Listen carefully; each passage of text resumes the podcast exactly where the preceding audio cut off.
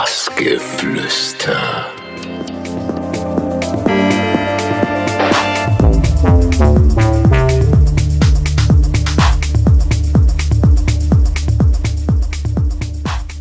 Ihr hört Bassgeflüster auf Minimalradio mit Bebetta.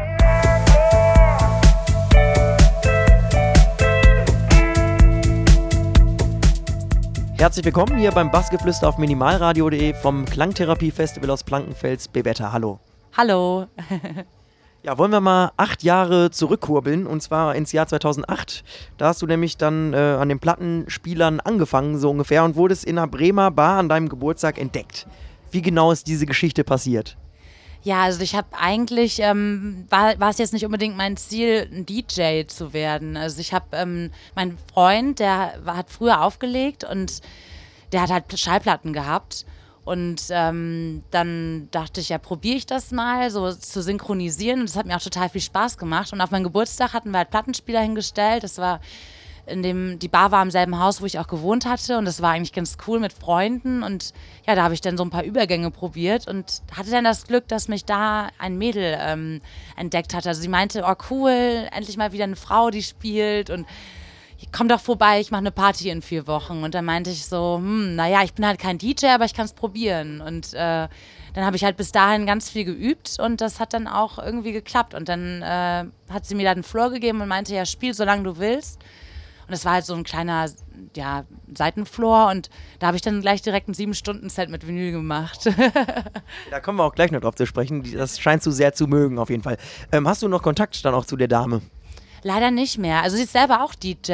Also sie ist in Hamburg und das hat sich halt leider so ein bisschen alles verloren, weil dann bin ich weggezogen, sie ist auch weggezogen, aber ich verfolge immer noch so ein bisschen, was sie so macht und so, ja. Und äh, was wäre aus Bebetta wohl geworden, wenn du jetzt kein DJ geworden wärst? Ähm, ich wollte eigentlich Design studieren, aber das Gute ist, du kannst ja sowas auch dann für dich selber machen. Also du kannst ja selber irgendwie Illustrationen machen oder für Sticker, Merchandise, ja. Dann überspringen wir mal die Frage, nämlich kommen wir mal zu der. Du bist ja sehr kreativ und hast in deinem Online-Shop ja auch relativ viele Sachen. Ne? Beutel, Taschen, äh, Sticker, was auch immer, alles irgendwie. Ja, wie, wie kommt das? Wieso bist du so kreativ? Ähm, es war schon immer in der Grundschule fing das schon an, da, oder eigentlich im Kindergarten auch schon. Ich habe immer gezeichnet und gemalt und gebastelt und das war immer mein Ding irgendwie. Und ähm, ja, deswegen wollte ich dann Design studieren und dann hat sich halt die Musik so dazwischen geschlichen und ähm, ja, also jetzt kann man es halt total gut verbinden. Also ich zeichne, also habe auch schon ein paar Cover gezeichnet, eigene Cover. Und ja, das alles im Online-Shop mache ich alles selber. Und auch wenn jemand äh, was bestellt, das packe ich selber noch persönlich ein und kriegt dann auch eine kleine Nachricht da rein. Und also es ist halt wirklich ähm, total alles von mir. Das macht mir halt echt viel Spaß. Das ist schön zu hören. Du bist auf jeden Fall nicht nur kreativ, sondern musikalisch auch sehr talentiert. Haben wir heute hier gehört. Und äh, auch sonst wissen wir es, du hast ja den Newcomer Award im Tresor gewonnen. Wie kam das damals dazu, dass du da überhaupt mitgemacht hast?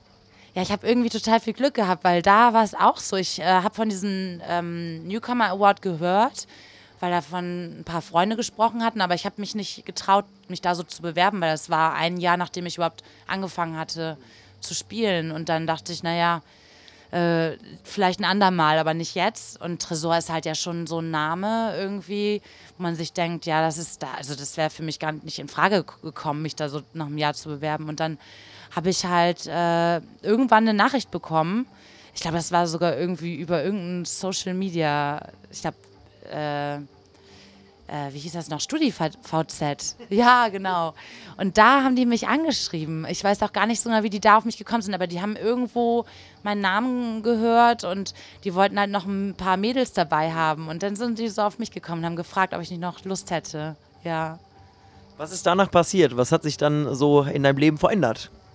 Also als ich das dann noch gewonnen hatte, da war halt schon Aufmerksamkeit da. Da hat man aber erstmal so ein bisschen das Problem gehabt, dass viele mich gebucht hatten und die haben dann auf dem Flyer Bebetta so in normaler Größe geschrieben, aber dann in zehnfacher Größe Tresor in Klammern dahinter.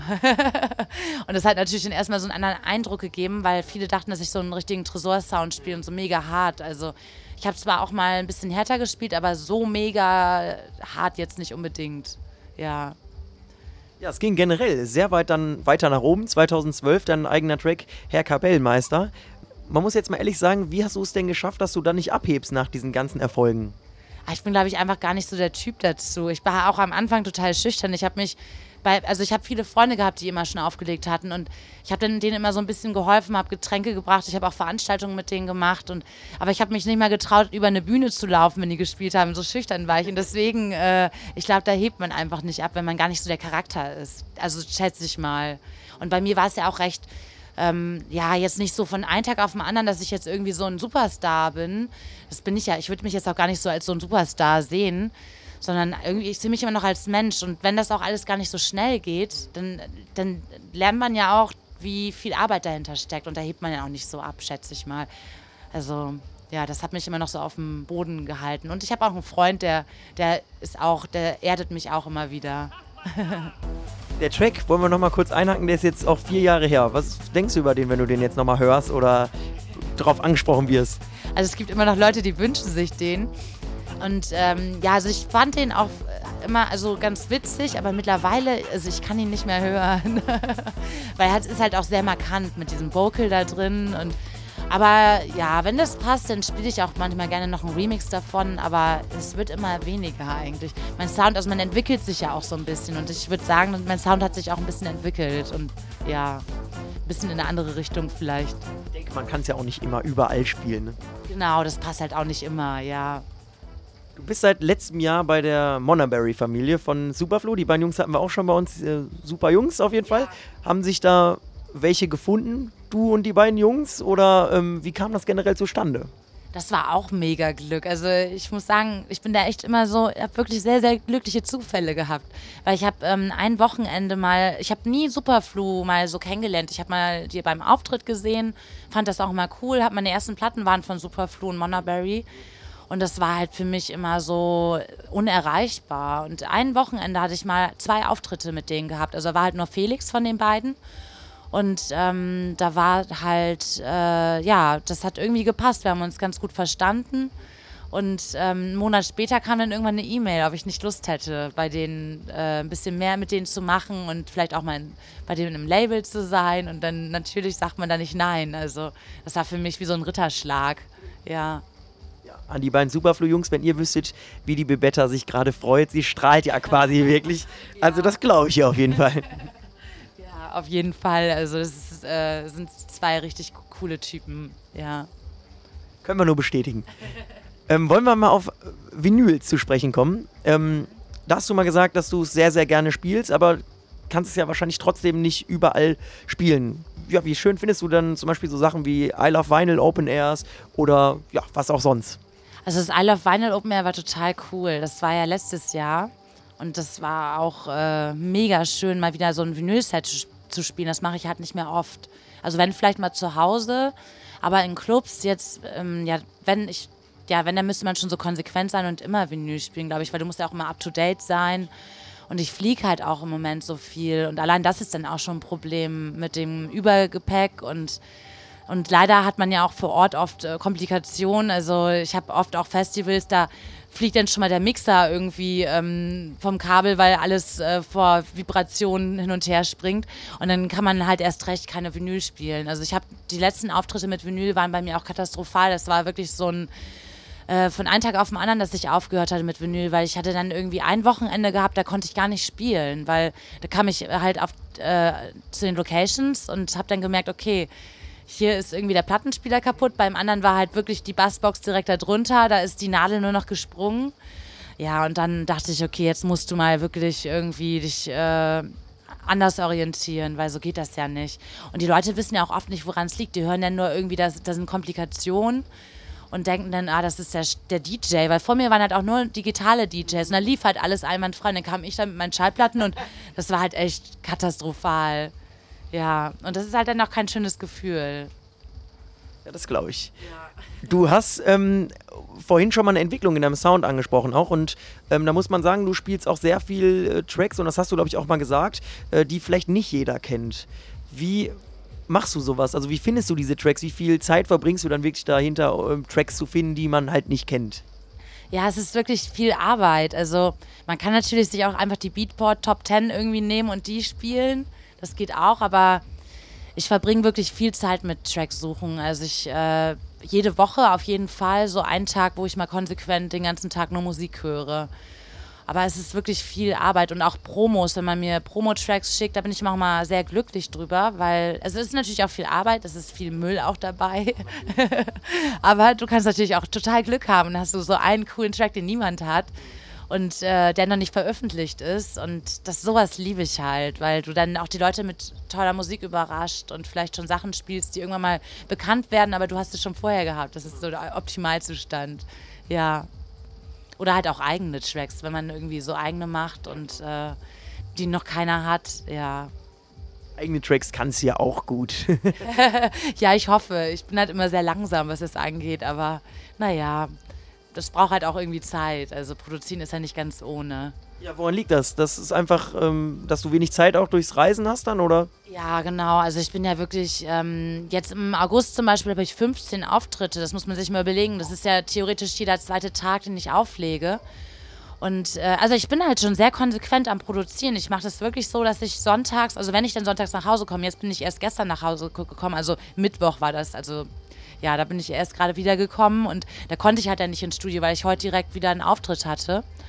Und ähm, normalerweise aber, wenn ich jetzt sonntags nach Hause komme, fahre ich gar nicht wirklich nach Hause, sondern direkt ins Studio. Das ist nämlich nicht bei mir zu Hause, sondern auf der anderen Seite von Berlin. Und dann bleibe ich da immer bis Dienstag oder Mittwoch und produziere halt dann. Also das ist halt schon viel Arbeit, aber wenn ich das, also wenn es möglich ist, mache ich das. Und so die letzten Wochen war es schon möglich. Aber jetzt der Festival Sommer, der ist halt, der hat schon ganz schön in sich. Also da habe ich unglaublich viele Auftritte. Das ist halt dann noch mal ein bisschen ab von der Norm, weil du dann, äh, ja, wie gesagt, jetzt dieses Wochenende fünf Auftritte mal ab und zu hast oder vier oder drei. Und so ein normales Wochenende, so jetzt außerhalb vom Festival, von der Festivalsaison, ist dann meistens eher so zwei Auftritte. Und das hat dann halt ein bisschen mehr Routine auch. Da kann man das dann schon mal machen auch, ja. Absoluter Wahnsinn. Also ziehe ich meinen Hut, habe ich Respekt vor. Spaß. Also es ist ja wirklich, mir macht Produzieren total viel Spaß. Ich nehme ja auch manchmal gerne so den Januar frei und sitze komplett im Studio. Ja, aber ich bin halt langsam, das ist halt trotzdem, äh, aber ich muss sagen, ich habe seitdem ich jetzt in Berlin, ich wohne jetzt schon seit zwei Jahren in Berlin, da bin ich auch, seitdem ich da wohne, bin ich sehr konsequent geworden und da habe ich mich auch schon sehr weit entwickelt. Also für vorher, wenn ich meine Sachen vorher höre, denke ich so, okay, also gut, dass ich jetzt schon auf einem anderen Level bin, ja. Gut, aber besser spät als nie, die guten Tracks. Das ist, ja. passt ja auch. Du hattest es gerade angesprochen, Festival Sommer, Reisen. Du kamst jetzt gestern aus äh, Kanada. Ja. Und bist jetzt heute hier auf dem Klangtherapie-Festival gewesen in Plankenfels. Ist ja vielleicht dann doch auch ein, ein Kontrast von der Größe und so her. Aber wie hat es dir denn jetzt heute beispielsweise hier auf, in äh, Plankenfels dann gefallen? Ach, das ist eigentlich gar nicht mal so ein Kontrast gewesen, weil es war ein ganz süßes kleines Festival in Kanada. Also es hat mich auch überrascht. Das war ist, ist schon im 21. Jahr jetzt gewesen. Die machen das halt auch schon sehr lange. Und von der Größe her war es sehr ähnlich. Ähm, das Wetter war halt sehr viel schöner, weil heute, das war leider total verregnet, aber total schön. Die Leute, die da waren, die haben einen Spaß gehabt und ich auch. Und ich konnte auch drei Stunden spielen. Das war sehr schön, weil man kann sich dann auch mal so vom Sound ein bisschen entwickeln doch. Also mir hat es total gut gefallen. Ja. Naja, man kann ja auch sagen, äh, die Leute waren trotzdem begeistert. Auch nach dem Auftritt haben sie dich ja abgefangen und gesagt, war sehr, sehr schön. Ja. Ich glaube, die wollten gar nicht, dass du mehr aufhörst. Ne? ähm, ja, kommen wir noch zu einer anderen Sache. In Interview hast du mal gesagt, dass du Yoga machst, äh, Klavier und Querflötenunterricht machst. Bei all dem Programm, was du gerade erzählt hast. Wie kommst du denn dann dazu? Also ja, das Klavier und Querflöte mache ich jetzt nicht mehr. Seitdem ich in Berlin wohne, äh, hat sich das von der Zeit nicht mehr. Also man muss sich ja irgendwo auch Prioritäten setzen und dann. Ja, das war halt noch in, äh, bei Frankfurt in der Nähe. Da habe ich noch Klavier, also damit ich mal überhaupt irgendwie anfangen kann, Noten und alles so zu lernen, habe ich mit Querflöte angefangen und äh, Klavier dann. Und ähm, seitdem ich in Berlin wohne, mache ich halt, konzentriere ich mich mehr aufs Produzieren. Aber Yoga mache ich immer noch. Yoga, Pilates und Ballett sogar, ja. Aber das ist auch mein Ausgleich. Also ich war gestern, also ich bin gestern aus Kanada wiedergekommen und bin dann auch erstmal direkt irgendwie, also ich habe erstmal eine Stunde geschlafen und dann bin ich zum Sport gegangen. Also damit ich wieder so ein bisschen ins Leben zurückkehre. Das ist immer so ein bisschen mein, mein Ausgleich, so der Sport. Ist auch wichtig, ja. Ganz schön viel Programm auf jeden Fall, kann man da nur sagen. Hast du dir denn schon mal überlegt, beispielsweise auch äh, Klavier und Querflöte mit in den Track einzubauen oder ist das sogar schon passiert mal? Doch, auf jeden Fall. Schon allein, wenn du äh, über das Klavier habe ich ja ganz viel so Harmonien auch gelernt und habe, ähm, ja, also das, das bringt dich ja total viel weiter mit den, du kannst halt ein paar Melodien einspielen und das auf jeden Fall, das hat, das nutze ich bis heute. Querflöte habe ich, glaube ich, auch schon mal in Tracks so eingebaut, aber das ist so wieder verzerrt, dass man das jetzt nicht unbedingt als Querflöte wahrnimmt. Aber da kann man schon coole Sachen mitmachen. Ja. Jetzt haben wir die Vergangenheit abgehakt. Ähm, wie schaut es denn in der Zukunft aus? Worauf kann man sich bei dir denn freuen?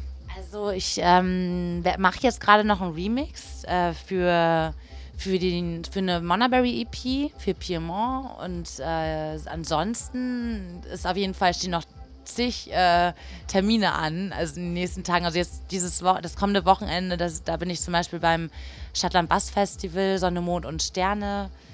Und ähm, beim, bei Zirkomania bin ich auch noch. Ja, also das ist so das nächste Wochenende und ja, dann kommen noch ganz viele andere Auftritte.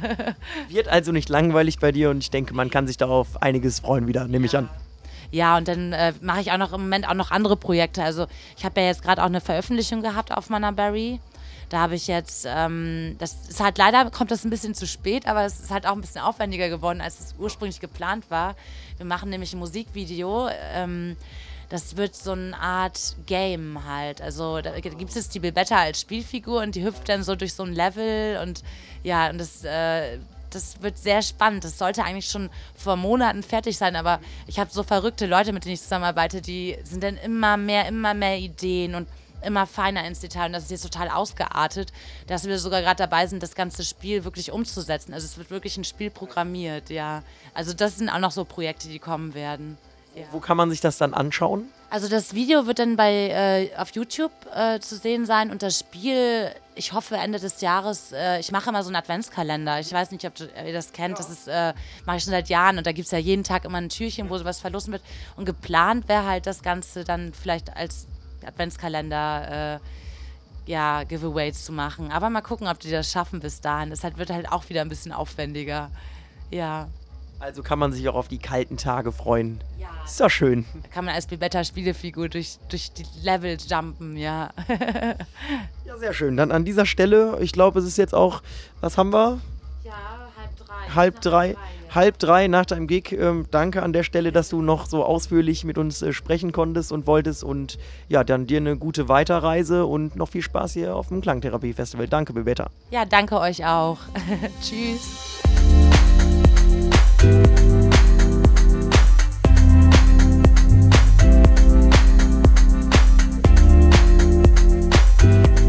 Bassgeflüster.